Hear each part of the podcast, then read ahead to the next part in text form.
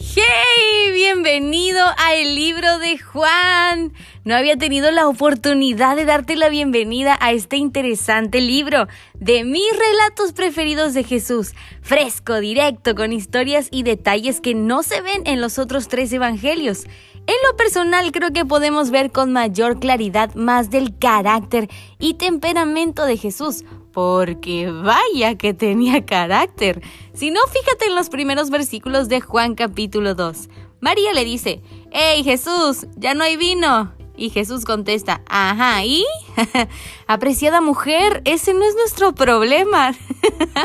no puedo. Me encanta este lado tan humano de Jesús. Aunque después vemos cómo Jesús realiza su primera señal milagrosa, no me vas a negar que su respuesta primera te deja con el ojo cuadrado. O sea, ¿what? Jesús respondiendo así. y ahí no termina. Después Jesús se llena de ira, así es, y arremete contra las cosas que hacían los de su tiempo en la casa de su padre. Yo lo entiendo, ¿sabes? A mí me ha pasado. Me pasa cuando alguien dice o hace algo contra mi familia. ¡Fuf! Enojo santo.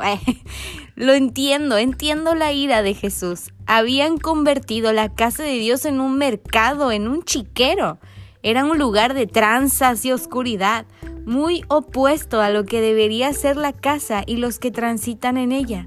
Porque más que las ventas y las tranzas, Jesús nos deja ver cómo lo más doloroso era el corazón de las personas que radicaban ahí.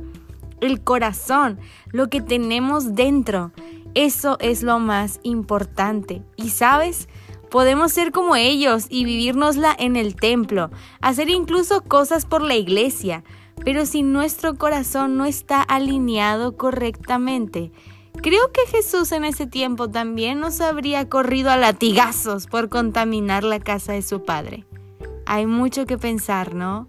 ¿En qué estado está tu corazón?